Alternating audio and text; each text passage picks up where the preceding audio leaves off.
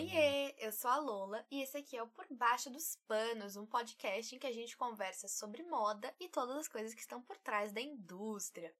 Esse aqui é o primeiro episódio oficial do podcast. Uhul! Então, seja muito bem-vindo, você que está aí do outro lado e está começando a me ouvir hoje.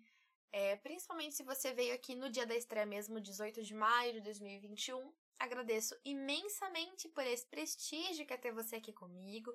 Agradeço imensamente pela forcinha. Se você está ouvindo depois também, seja muito bem-vindo. Espero que vocês gostem do que vem por aí, do que a gente vai explorar aqui juntinhos, nos papos que a gente vai ter. É um diálogo feito por mim, que sou estudante de moda, que trabalho nessa área, com vocês que provavelmente estão de fora desse mundo, que são só consumidores e entusiastas e não necessariamente acadêmicos ou profissionais da área. Então aqui a gente vai conversar sobre as coisas do mundo da moda, um pouquinho mais profundamente do que só sobre tendências e dicas e coisas assim, porém ainda assim numa linguagem mais fácil, que você não precisa ser nenhum profissional para entender do que eu tô falando, tá? Se você tá me ouvindo no dia da estreia, que é dia 18 de maio de 2021, então eu tenho um convite para fazer para você. Hoje, às 6 horas da tarde, eu vou estar tá dando uma palestra virtual através da plataforma Simpla, a convite de uma entidade chamada Diretório Acadêmico de Comunicação e Letras da Universidade Presbiteriana Mackenzie, que é o DACAM, do Mackenzie. Eles me chamaram para dar uma palestrinha sobre moda e acessibilidade financeira nessa semana de palestras tão legais que eles estão falando sobre moda acessível. Então, vão discutir vários tópicos super importantes com mulheres incríveis do, do mundo da moda. Vão falar sobre o mercado da moda, sobre acessibilidade para PCD, sobre acessibilidade corporal, acessibilidade financeira, que é o meu tópico. Então, se você está ouvindo no dia de estreia, dá tempo ainda de você se inscrever para ouvir essas palestras. Se você me segue no Instagram, é só você ir lá, que com certeza nos meus stories hoje tem algum lugar marcado a página do Dacan, é só você abrir o Insta deles e clicar no link da bio para se inscrever para ouvir a palestrinha de hoje e aproveitar também para ouvir a palestra dos próximos dias com outras mulheres incríveis que foram convidadas para participar desse projeto. Se você não me segue no Instagram para participar disso, é @lolazenger. Corre lá para participar. E se você perdeu essa oportunidade, se você está me ouvindo e já não é mais dia 18, já acabou, já passou, não se preocupa que a gente vai trazer esse assunto aqui no podcast e também lá no meu Insta. Então fica tranquilo que você não perdeu esse debate. A gente vai falar sobre isso e talvez possa surgir uma dúvida, né? Como o Mackenzie é uma faculdade, se você estivesse perguntando: "Ah, mas eu não sou do Mackenzie, eu posso ouvir mesmo assim?" Sim, você pode. Não precisa ter nenhum tipo de relação com o Mackenzie para participar da palestra. Literalmente qualquer pessoa pode se inscrever e participar. Tá, pessoal, vamos começar oficialmente então agora o assunto do episódio de hoje. Como vocês podem ver pelo título, é um assunto que parece simples, parece, mas que na verdade é muito importante a gente discutir, que é de onde vêm as roupas. Eu achei que isso seria um bom tema para trazer como primeiro episódio, porque na verdade ele é o começo de tudo, né? Eu contei para vocês no episódio zero sobre de onde eu vim e como eu vim parar aqui. Se você não sabe do que eu tô falando, esse é o primeiro episódio oficial do nosso podcast, mas também tem aqui publicado o episódio 00, em que eu conto um pouco mais da minha história e de como eu resolvi criar um podcast para falar de moda. Se você quer saber um pouco mais sobre mim, corre lá. Como eu contei de onde eu vim, eu acho que é importante contar também de onde as roupas vêm. Eu sei que talvez você esteja pensando: "Ah, Paula, mas eu sei de onde veio a minha roupa. Eu fui lá e comprei ela na Renner". Mas não é bem disso que eu tô falando, tá? Por que, que eu acho que isso é muito importante? Quando a gente compra uma roupa, a gente está colocando nosso dinheiro em algum lugar. Se eu fui lá na CIA e comprei uma blusinha, eu estou dando meu dinheiro para a CIA. E eu acho que é muito importante a gente saber para onde vai esse dinheiro e o que, que ele está pagando de verdade.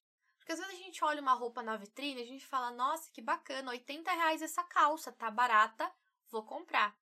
Só que, será que essa calça valeu mesmo 80 reais? Será que esses 80 reais que você está dando para essa loja estão indo realmente para pagar a confecção dessa calça de uma maneira justa? Isso é uma discussão muito importante, porque a gente compra as coisas geralmente sem nem saber do que, que elas são feitas, se valeu aquele preço mesmo, se a gente está investindo nosso dinheiro numa coisa bacana e que está tendo aquele custo de fato, se a gente está mandando nosso dinheiro para um lugar bom, para um lugar limpo, se a gente está pagando trabalhadores honestamente. Então, isso é uma discussão que é muito importante a gente começar a ter por fora também do mundo da moda, porque quem trabalha com moda sabe responder essas perguntas. Quem só consome, geralmente não. E eu acho que quem só consome tem que saber também. Porque olha só, talvez você pense, ah, pelo menos não me importo muito de saber para onde que eu tô dando meu dinheiro. Eu queria aquela blusinha e eu comprei ela. E tudo bem também. Acho que é importante a gente se importar com para onde vai o dinheiro? Acho. Mas se não é o seu caso, não tem problema. O que importa para você nesse assunto, então, é uma outra questão. Você sabe se a blusinha que você comprou valeu o dinheiro que você pagou nela? Você pode até falar, ah, acho que sim, valeu, eu comprei numa loja boa, bacana. Mas será que valeu mesmo?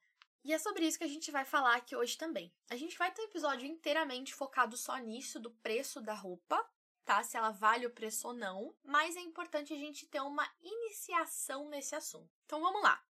Para a gente saber se a roupa valeu o preço e para onde vai o nosso dinheiro dela, a gente tem que saber todo o processo de fabricação das roupas.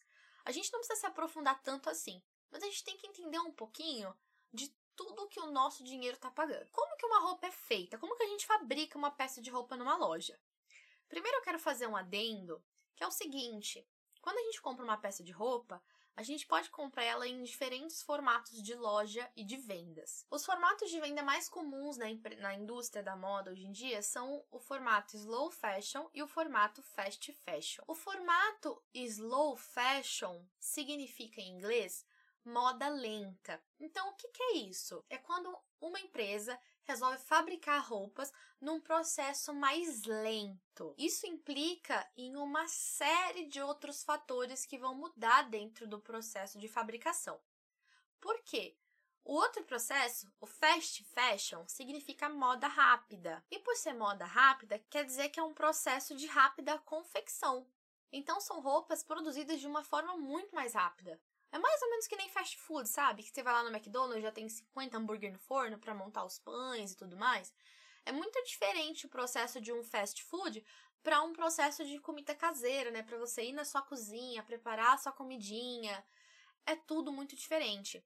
Então a fast fashion é o fast food das roupas. Tudo bem? Deu para entender mais ou menos? Se não ficou tão claro assim, não se preocupa que a gente vai falar sobre isso em outro episódio com mais detalhes, com mais aprofundamento. Um episódio que eu vou focar só nas diferenças entre o slow fashion, fast fashion, se um é bom, se o outro é mal. Mas por que é importante a gente saber que existem essas duas formas de fabricação? Porque para falar da confecção, a gente tem que mencionar que depende muito da empresa. O episódio de hoje vai focar no processo de confecção mais comum, que é o das fast fashions. E claro que não existe só slow fashion e fast fashion, Existe uma série de outras formas de confecção, de venda e etc. E a gente também vai conversar só mais pra frente. Vamos conversar então. Como que a gente faz uma roupa assim? Geralmente, ignorando meio que esse fato das duas produções diferenciadas. Para confeccionar uma roupa, a primeira coisa que a gente tem que fazer é pensar em como essa peça de roupa vai ser. Então vamos supor que eu quero fazer um vestido. Como que eu faço um vestido? Eu tenho que começar desenhando esse vestido. Então, tudo começa na etapa do design. A gente faz uma coisa chamada croquis, que é um esboço daquela peça, e começa a desenvolver outros desenhos a partir disso, para desenvolver de fato o design completo daquela peça de roupa. Depois da etapa do design, vem a etapa de modelagem. O que é a etapa de modelagem? A gente pega tecidos e começa a fazer os moldes dessa roupa. Então você desenha em cima do tecido para cortar o tecido, para montar essa roupa em um manequim, em um busto de costura, alguma coisa assim, falando de uma forma bem simples, tá? Depois dessa etapa de modelagem do tecido, então a gente vai para a etapa de corte do tecido, que você começa a cortar esse molde do tecido que você desenhou. Depois da etapa de corte, você tem a montagem, que é montar esse tecido de fato depois da etapa de montagem, você tem toda uma etapa de desenvolvimento de prova, de testes e reajustes, para concluir então o desenvolvimento da sua peça piloto. O que é a peça piloto? É essa primeira peça de roupa que você fez, no nosso caso, esse primeiro vestido já finalizada. A partir disso, eu faço os acabamentos finais nessa peça, vejo o que, que tem que mudar antes de mandá-la de volta para a confecção para realmente fazer mais unidades dessa peça de roupa, desse nosso vestido. Então, Vamos recapitular um pouquinho. Se eu quero fazer uma roupa, eu tenho que investir no design da peça, na modelagem da peça, no corte, na montagem, na prova, no acabamento. E a gente também subentende por esse processo todo que se a gente vai para a etapa da modelagem, que é o desenho no tecido, a gente comprou tecido. Então, além dessas etapas todas que eu falei, a gente tem que comprar matéria-prima. A matéria-prima é o material que vai compor esse tecido. Porque existem vários tecidos diferentes. E, inclusive, o nosso próximo episódio é com foco em tecidos. A gente vai falar sobre tecidos naturais, tecidos sintéticos, que tecido é melhor, que tecido é pior, e todas essas coisinhas. Então, fique ligado no nosso próximo episódio, episódio 2 aqui do podcast, que vai ser só sobre tecidos. Pois então, para confeccionar o nosso tecido, a gente tem uma coisa chamada matéria-prima, que é de onde a gente pega as coisas que vão compor esse tecido. Então, a gente pode ter tecidos que são feitos de algodão, a gente pode ter tecidos que são feitos de uma coisa chamada poliéster, a gente pode ter tecidos que são feitos de uma coisa chamada poliamida, tecidos que são feitos de viscose. Então, os tecidos eles são feitos de diversos materiais, e cada um desses materiais veio de algum lugar. E você, quando quer fazer uma roupa, tem que comprar o tecido pronto. E ele já vem pronto com esses materiais. Então você está investindo dinheiro na matéria-prima. Porque olha só, se eu quero comprar um tecido de algodão, significa que eu comprei um tecido feito com algodão. E se ele é feito com algodão, significa que ele veio de uma colheita de algodão. E se o algodão veio de uma colheita, significa que tem um monte de trabalhadores envolvidos no processo de plantio e de colheita para que aquele algodão saia das plantações e venha parar então no meu tecido. Então aqui a gente já viu mais etapas ainda que começam a compor a nossa peça de roupa, certo? Então vamos lá, mais uma vez. Quero fazer um vestido? Eu tenho a etapa de desenho, eu tenho a compra da matéria-prima, eu tenho a etapa de modelagem no tecido que eu comprei, que foi feito com essa matéria-prima. Eu tenho a etapa de corte, a de montagem, prova, acabamento, desenvolvimento da peça piloto e depois eu tenho toda a etapa de confecção dessa peça em alta escala. Então, se eu tenho a minha empresa de roupa e eu quero fazer, uma, fazer um lançamento, eu vou ter que arranjar fundo para bancar tudo isso que eu já falei para vocês. Para pagar a minha empresa, né? Só por ela estar tá existindo, eu tenho que estar tá gastando ali com a minha empresa. Eu tenho que pagar funcionário para fazer design, para fazer modelagem, para fazer corte, montagem, prova, para fazer acabamento, para fazer a conclusão da peça piloto.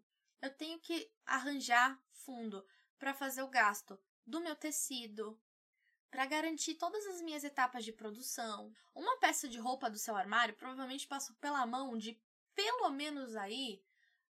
Vamos lá, depende muito de onde você comprou, mas se você comprou numa loja pequena, uma loja nacional, uma coisa assim, passou pela mão de pelo menos aí umas 15 a 20 pessoas. Talvez 9, dependendo, se for uma loja muito pequena. Claro que existem empresas muito pequenininhas, principalmente no Instagram a gente encontra assim empresas de pessoas que trabalham sozinhas, que estão começando agora, que é uma pessoa só que faz tudo. Então, claro que isso existe. Mas é só para vocês terem uma noção de quanto de gente que está envolvido na criação de uma peça de roupa. Isso que eu nem estou falando de empresas grandes. Então é um processo realmente muito gigantesco, muito mais difícil do que a gente imagina normalmente. Essa camiseta que você tem no seu armário, essa calça jeans que você tem no seu armário, ela passou pela mão de um monte de gente para chegar até aí. E todas as pessoas tiveram que ser remuneradas. Vamos lá. Agora que você sabe de onde veio a roupa, vamos ter o seguinte pensamento: se eu quero fazer uma peça de roupa, eu tenho uma quantidade específica de dinheiro disponível para gastar nessa peça. Então eu quero fazer um vestido e vamos supor que eu só tenho 50 reais para fazer o meu vestido eu tenho que dividir esses 50 reais entre todas essas etapas. Então, eu tenho que gastar os 50 reais para desenhar esse vestido, para comprar o tecido desse vestido, para fazer a modelagem desse vestido, o corte desse vestido, a montagem desse vestido, os acabamentos e aí toda a minha campanha publicitária em cima disso, toda a confecção em alta escala dessa peça, todas essas coisas. Eu tenho 50 reais para fazer tudo isso. Se eu quero investir em alguma coisa um pouquinho mais, eu vou ter que gastar menos em outra área, né? Então vamos supor que eu quero fazer um vestido com um tecido muito bom. Se eu vou usar um tecido muito bom, quer dizer que eu vou comprar um tecido mais caro, porque a qualidade ela geralmente também aumenta o preço. E se eu estou comprando um tecido muito bom e gastando mais nele, mas eu ainda tenho só 50 reais, eu vou ter que diminuir o gasto em algum outro lugar. De que eu vou querer diminuir esse gasto? Hum, tá. Será que eu quero diminuir esse gasto da modelagem? O que, que é a modelagem, então, gente? Para destrinchar isso aqui para vocês. A etapa da modelagem, como eu comentei ali anteriormente, é quando você desenha no tecido para fazer o corte que vem depois e montar a roupa, né, em cima do seu manequim, do seu bolso de costura, do seu modelo, enfim. E quando você quer fazer uma peça muito fashionista, a modelagem é mais difícil. E o que, que você acha que é mais difícil de modelar nesse tecido? Um lenço, por exemplo. Sabe, um lenço normal, lenço de cabeça, lenço de pescoço, que quando você estica ele, ele é só um quadradão de pano. Ou, por exemplo, uma camiseta, dessas básicas mesmo que você tem em casa. Você acha que é mais fácil desenhar e cortar esse tecido em forma de quadrado ou em forma de camiseta? O lenço é mais fácil, né? Então você acha que você vai gastar mais para modelar um lenço ou a camiseta? Para modelar a camiseta, porque tudo que é mais difícil acaba sendo mais caro. Então, se eu investir muito no meu tecido, será que eu quero diminuir na minha modelagem e fazer uma roupa mais simples? Talvez sim, talvez não. Quando a gente fala na modelagem também, quanto mais, entre aspas, fashionista é a roupa, mais cara ela vai ser para modelar. O que é uma roupa fashionista? Uma roupa tendência, com corte do momento. Então, por exemplo, uma blusinha com manga bufante, uma jaqueta oversized com ombreiras, entendeu? Isso tudo é uma coisa mais fashionista. Uma peça com mais, vamos chamar assim, de balagandã, entendeu? Uma peça com trans, do que uma peça mais simples e atemporal. Então, por exemplo, uma camiseta é uma peça temporal. Ela é uma tendência que sempre existiu e sempre vai existir. Uma peça que você compra desde os anos 20, 30 até os dias de hoje. Então, ela não é uma peça exatamente fashionista. Quando a gente fala fashionista, a gente fala de um produto com mais informação de moda, com tendência. Borogodó. Vamos chamar de borogodó. então, a camiseta, ela pode ser muito bonita. Eu mesma uso muito camiseta para compor look mas ela não tem tanto borogodó sozinha. E ela é fácil de fazer. As peças com mais tendência, tipo a tal da manga bufante que nem eu falei, né, que tem mais esse borogodó, ela é mais difícil de modelar. Então, quanto mais fashionista é a sua peça, também mais cara vai ser essa modelagem. E aí, vamos supor que eu quero fazer então uma blusa com manga bufante. Eu não posso diminuir o valor da modelagem, porque eu vou gastar para fazer essa blusa de manga bufante na modelagem. Eu tenho que diminuir de outro lugar. Então, eu comprei um tecido bom e eu vou fazer uma peça com uma modelagem avançada e eu ainda só tenho 50 reais. Agora sobrou pouca coisa para eu desenvolver nas outras funções. Hum, vamos lá, eu quero tirar da onde então? O corte? Se a modelagem é avançada, eu não posso tirar muito do corte, ele meio que está atrelado ali. A montagem? Também não, porque a modelagem ela meio que engloba essas outras duas coisas também, que é o corte e a montagem da peça. Então, se eu não vou diminuir da modelagem, também não posso diminuir dessas outras duas coisas. O acabamento? Pode ser. Pode ser que eu diminua um pouquinho do acabamento. O que é o acabamento da peça, né? Pra gente ter uma noçãozinha melhor. O acabamento são os detalhes, tá? Então, o acabamento de uma blusa, por exemplo, é o detalhe da costura, se tá bem feitinha, se tem fio solto, se o botão tá bem presinho, se os strass estão bem colocados, se o zíper tá subindo e descendo bonitinho, entendeu? Todos esses pequenos detalhes que também são muito importantes. Pequenos detalhes é boa, né? Todos esses detalhes que também são muito importantes. Então você pode sim diminuir o valor do acabamento, mas como são só detalhes, você não vai tirar tanto o custo da sua peça assim. Então você tem que diminuir de algum outro lugar. E esse algum outro lugar às vezes acaba caindo em uns trabalhadores que são terceirizados em todo esse processo. Quem são esses trabalhadores? É a mão de obra. Quem é a mão de obra no processo de confecção, então? São os trabalhadores que atuam com a costura, os costureiros, as costureiras, que vão de fato atuar no processo de confecção. Não é o dono da empresa, então. É o trabalhador. Essa mão de obra pode estar tá trabalhando diretamente na empresa ou ela pode ser terceirizada. O que é uma mão de obra terceirizada na indústria da moda? Vamos lá. Eu sou dona de uma marca de roupas e eu quero vender mais vestidos. Eu posso tanto contratar a minha própria produção ou eu posso contratar a produção de outro lugar. Então eu contrato meus designers, eles fazem a peça e eu mando essa peça para alguma outra empresa que trabalha só com a confecção. Então vamos lá, vamos. Eu sou dona das lojas, eu sou dona da marca. Eu sou a dona da marca Bigode de Gato. E eu quero lançar um vestido. Eu vou contratar os designers que vão projetar esse vestido e eu vou pegar esse design, esse desenho e vou entrar em contato com a empresa Orelha de Cachorro. Dentro dessa empresa, eu vou enviar os desenhos e falar: olha lá, eu quero que vocês me enviem esse vestido pronto em até 30 dias. Essa empresa vai cuidar de toda essa parte da confecção. Como é um projeto terceirizado, ou seja, eu não contratei diretamente o trabalhador que vai lidar com a confecção da minha roupa, eu tenho que confiar na outra empresa. Só que a gente sabe que no mundo capitalista, né, não, você não pode ficar saindo confiando em empresas. E é aí que muitas vezes acontece esses casos que a gente ouve nos jornais, que a gente lê na internet, de mão de obra análoga à escrava. A gente vai se aprofundar mais nisso em outros episódios, mas é só para vocês entenderem mais ou menos para onde vai então esse custo baixo da produção da roupa. Eu não vou tirar do design porque eu quero que a minha peça venda. Eu não vou tirar da modelagem porque eu quero que ela seja uma peça com informações de moda que estão em alta nesse momento, para vender bastante. Então eu vou tirar da onde? Eu vou tirar da mão de obra, porque isso pouco me importa. Eu, como dono da minha empresa, eu quero que minha peça venda, não me interessa se quem montou a minha peça está ganhando bem por isso. Então é mais ou menos aí que geralmente vem essa desvalorização. Principalmente dentro do modelo de lojas fast fashion, que são essas de alta produção porque é dessas lojas de fast fashion, geralmente, que ocorre essa terceirização de mão de obra, que ocorre essa produção com maquinário, essa coisa mais diferenciada, sabe? Porque o que acontece?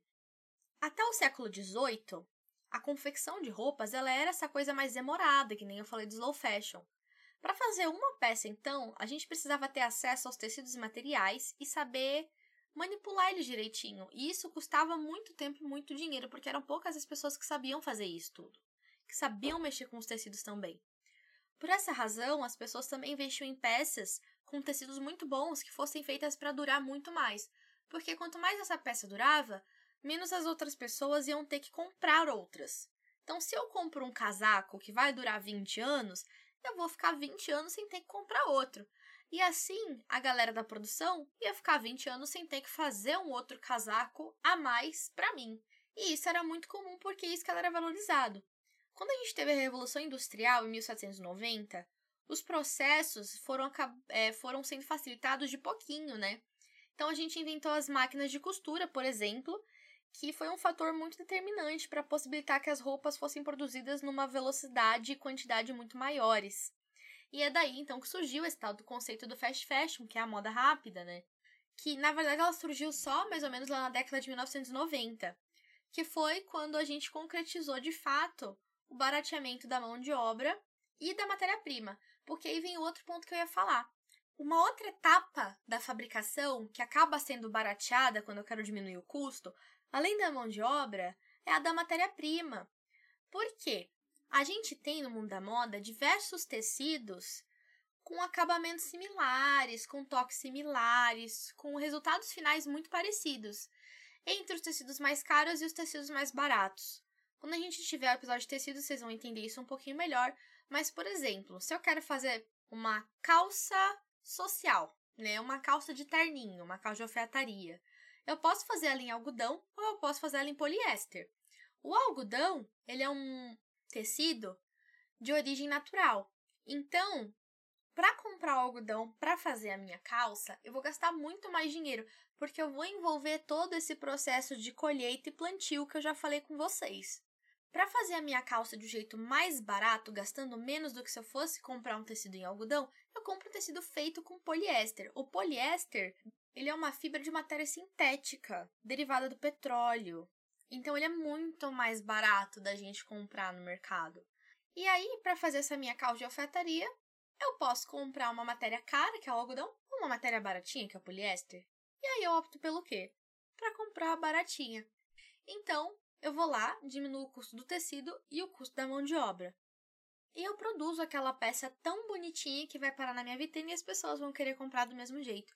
Porque as pessoas estão procurando pelas tendências e não necessariamente pela qualidade ou por uma mão de obra mais justa. Porque, que nem eu falei, muitas vezes a gente compra a roupa que está na vitrine e nem sabe de onde ela veio. A gente não sabe se a gente está pagando um trabalhador para trabalhar de forma justa ou não. Se vocês pegarem um tempinho para jogar no Google mão de obra escrava no mundo da moda, vocês vão achar diversos casos que, assim, gente, é de destruir o coração. Você vê e você fica chocado. Que isso é muito comum na indústria, infelizmente. E a gente tem um pensamento popular de achar que isso só acontece na China, mas não é bem assim. Isso acontece no Brasil, isso acontece em Bangladesh, isso acontece na Tailândia, isso acontece em diversos lugares pelo mundo. E você consegue comprar roupas feitas com mão de obra escravizada em qualquer lugar, justamente por causa dessa terceirização que eu falei. Então você pode até comprar numa marca aqui do Brasil, mas a produção pode não vir daqui.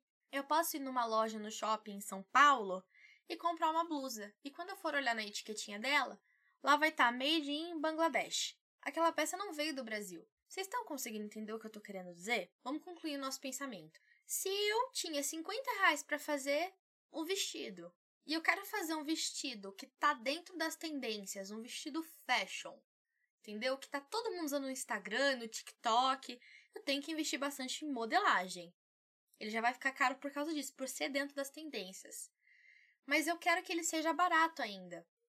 Por quê? Porque eu sou uma loja popular. Eu quero que todo mundo consiga comprar esse vestido para ele vender bastante. Então eu vou diminuir o custo do tecido e da mão de obra. Então você está gastando 50 reais nesse vestido, mas será que ele valeria só 50 reais mesmo? Como esse é o primeiro episódio, eu estou com receio de não estar sabendo me explicar muito bem, mas eu espero que você aí do outro lado esteja conseguindo me entender. Se você pagou só 50 reais nessa peça, será que ela valeu só isso? Eu quero trazer como exemplo aqui uma situação que eu vou trazer mais para frente no episódio em que a gente vai falar sobre acessibilidade financeira. Que é o seguinte: eu acho que você que está aí do outro lado me ouvindo, talvez você conheça a Jade Picon. Se você não conhece a Jade Picon, ela é uma modelo no Instagram, irmã do Léo Picon, que era colírio da Capricho, coisa e tal. E essa menina cresceu e ficou famosa por ser muito bonita, por ter um estilo muito legal. E há um tempo atrás ela abriu uma marca de roupa chamada Jade Jade. Eu não quero falar aqui da Jade Picon. Isso de forma alguma é uma crítica tecida a ela, não é uma crítica pessoal à marca dela. É só uma situação que eu acho que vale a pena trazer, porque uns tempinhos atrás viralizou na internet, principalmente no Twitter.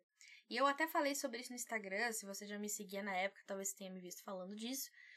Que foi o seguinte: ela começou a vender na loja dela um lenço de cabeça por 100 reais.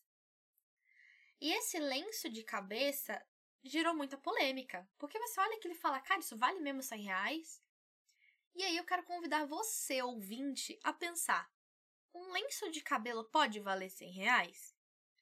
Esse lenço em questão era feito de poliéster, que eu já falei aí há uns minutinhos nesse episódio, que é a fibra mais barata que tem para você compor um tecido no mercado. E também adiantei, mais atrás ainda, que um lenço de cabelo ele é simplesmente um quadrado de tecido. Então a gente está falando de um quadrado de um tecido super barato.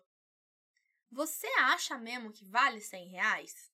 Não, né? Não vale 100 reais. Porque o tecido é barato, a modelagem é fácil, a estampa também em questão era super batida, super fácil de fazer, não exigia nada demais. Então não é uma peça que vale 100 reais. A questão desse lenço custar 100 reais é única e exclusivamente pela marca a qual ele está atrelado, que é a marca da Jade Picon, que é uma pessoa famosa.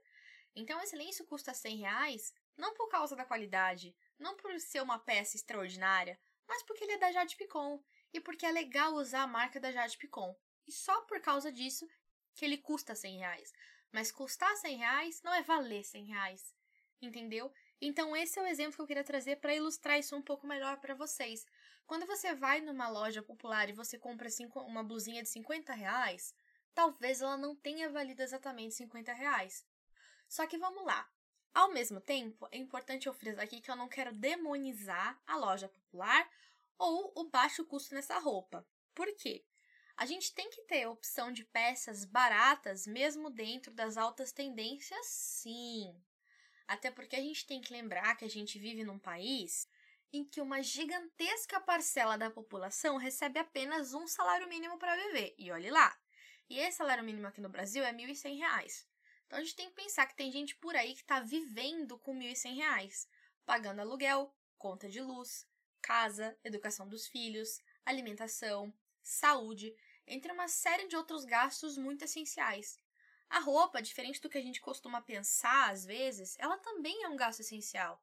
Porque a roupa, antes dela virar uma representação de tendência, ela é um item de proteção.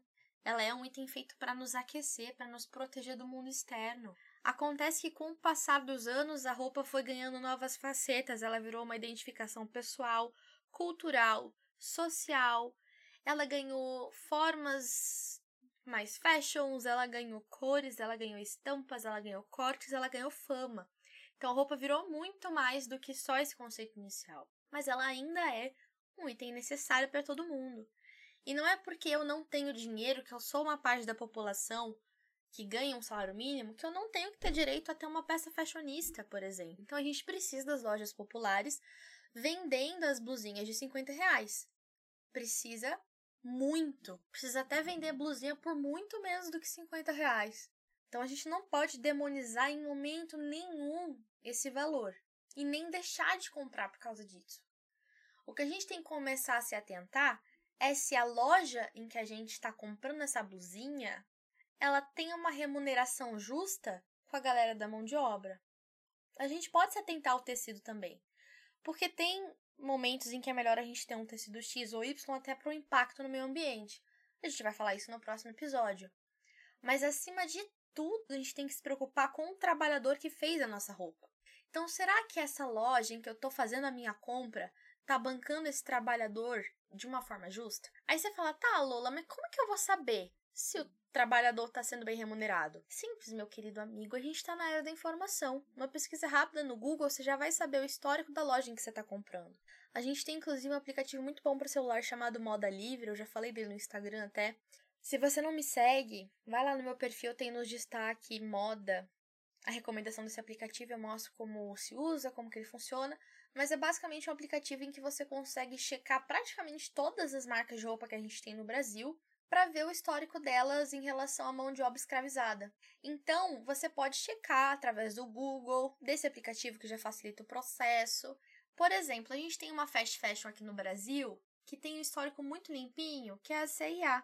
A CIA é uma marca de roupas popular, né? É uma empresa de fast fashion que produz em alta escala e ela tem um histórico limpíssimo com remuneração de mão de obra. Pelo menos até hoje, o dia em que eu tô gravando isso, em maio de 2021, ela tem um histórico limpíssimo. Então, você ir lá e comprar uma blusinha de 50 reais na C&A, você sabe que aquele trabalhador foi remunerado de uma forma mais justa. Talvez não a forma mais justa do mundo, porque isso a gente vê principalmente nos processos de slow fashion, que eu adoro falar isso, mas que a gente também vai conversar mais pra frente. Mas ter uma remuneração mais justa. A C&A é só um exemplo dessa produção bem remunerada que ainda mantém a roupa num preço um pouco mais acessível. A C&A não é a loja mais barata do mundo, principalmente na realidade que a gente está no Brasil nesse momento, que a gente tem uma parcela imensa da população passando fome, passando dificuldade. Então, eu não posso olhar para a C&A e falar que ela é a loja mais barata e mais acessível que existe, porque ela não é. Mas ela ainda é uma loja um pouquinho mais acessível do que muitas por aí. Então, mais uma vez, a gente não pode demonizar isso. A gente tem que pesquisar lojas baratas em que a gente compre uma blusinha de 50 reais porque é o que a gente pode pagar e que aquela blusinha tenha valido os meus 50 reais de fato. Que ela tenha um caimento legal, que ela tenha uma mão de obra justamente remunerada, que ela tenha um tecido bacaninha, porque isso também é importante para nós. Porque quanto melhor o nosso tecido, mais aquela roupa vai durar no meu armário. Se você tem mais do que 50 reais para gastar numa blusinha, aí é legal você começar a pesquisar as lojas de slow fashion para comprar de tecidos melhores, mais duráveis. As lojas de slow fashion, em contraste com fast fashion, elas têm confecção própria. E aí o que acontece? Você pode descobrir através da transparência dessas marcas se você está remunerando bem a costureira que mexeu na sua roupa. Então, é fácil de você saber se você está pagando bem naquela roupa ou não. Então, não se culpa se você só tem 50 reais para comprar e tem que ser numa fast fashion, ou numa loja de R$17,90 no seu bairro, ou nos camelôs da sua rua, ou seja lá onde for. Cada um sabe a própria realidade, eu acho que isso é muito importante quando a gente fala de todo esse assunto, a gente trazer esses recortes. É só para você começar a refletir sobre onde você está pondo o seu dinheiro. Essa blusinha de 50 reais que você comprou, ela valia 50 reais? Ou ela valia até menos? Ou de repente ela deveria valer mais? É só uma reflexão mesmo que você tem que pensar. Quando a gente falar de acessibilidade financeira, a gente vai abordar tudo isso muito mais a fundo. De slow fashion, de fast fashion, de tecido, né? Esse é só um episódio inicial para você entender todos os processos que a gente vai tratar aqui no nosso podcast. Então, para a gente saber de onde vem a roupa, a gente tem que pensar no custo da nossa peça. A gente tem que pensar em todas as etapas de produção. A gente tem que lembrar que a blusinha que a gente viu na vitrine que a gente quis comprar, ela passou por desenho, modelagem, montagem, corte, acabamento, confecção, tecido, matéria-prima, mão de obra, não sei o que, não sei o que lá, então esse era um episódio só para falar disso mesmo, sobre de onde vem a roupa, para que a gente comece a visualizar tudo que a gente vai discutir daqui para frente. Então a roupa vem daí. A roupa que tá no seu armário, ela veio disso. E aí você pense aí se essa blusinha tua valeu o preço que tu pagou nela ou não. Que, por exemplo, vamos supor que você pagou 200 reais numa camiseta e ela é de poliéster. Você acha que ela valeu? Que a camiseta é uma modelagem básica e simples poliéster é um tecido barato. então é pra você começar a pensar um pouquinho sobre isso. Quando a gente falar mais dessas coisas todas, vai fazer mais sentido mais pra frente. Mas foi um episódio introdutório mesmo para o nosso lançamento. Então eu agradeço muito para você que ouviu até aqui, para você que se manteve firme. Peço desculpa se não ficou tão claro assim meu ponto de vista. Vou melhorando com o tempo, tô começando, tô muito nervosa. Apesar de eu ser uma grandíssima tagarela e falar ser muito fácil para mim, é a primeira vez que eu tô fazendo esse tipo de coisa e eu tô fazendo sozinha. Então, para mim, me soltar é um pouquinho mais difícil, ainda mais que faz aí um ano e meio que eu não falo com outras pessoas, né, por causa da pandemia. Mas estou me esforçando muito. Espero ter trazido um conteúdo aí que vocês pelo menos tenham gostado um pouquinho no próximo episódio. Espero que vocês gostem ainda mais. Até porque a gente, se tudo der certo, vai ter uma participação especial de uma mulher incrível nesse episódio. Pra gente conversar sobre tecidos e entender a diferença entre os materiais dos tecidos, a matéria-prima, seus valores, pra gente se aprofundar cada vez mais, de fato, nas problemáticas da indústria. Mais uma última vez quero dizer, não vamos demonizar as fast fashions nesse podcast. A gente vai falar da importância dos slow fashions mais para frente por causa do impacto ambiental. Mas eu não acho justo a gente enaltecer o slow fashion demonizando o fast fashion, porque é graças ao fast fashion que algumas pessoas têm o que vestir. É isto. Agradeço você que se manteve aqui. Muito obrigada, querido ouvinte. A gente se vê no próximo episódio. Um beijo e até lá!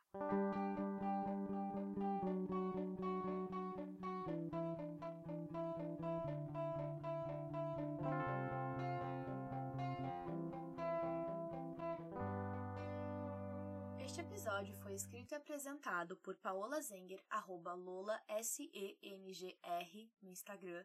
A capa foi feita pela artista Clarissa Pinto, arroba Clartum com dois os, ponto, arte no Instagram. E a música de entrada e de encerramento foi composta e feita por Gabriel Manzano, arroba biel.manzano, também no Instagram.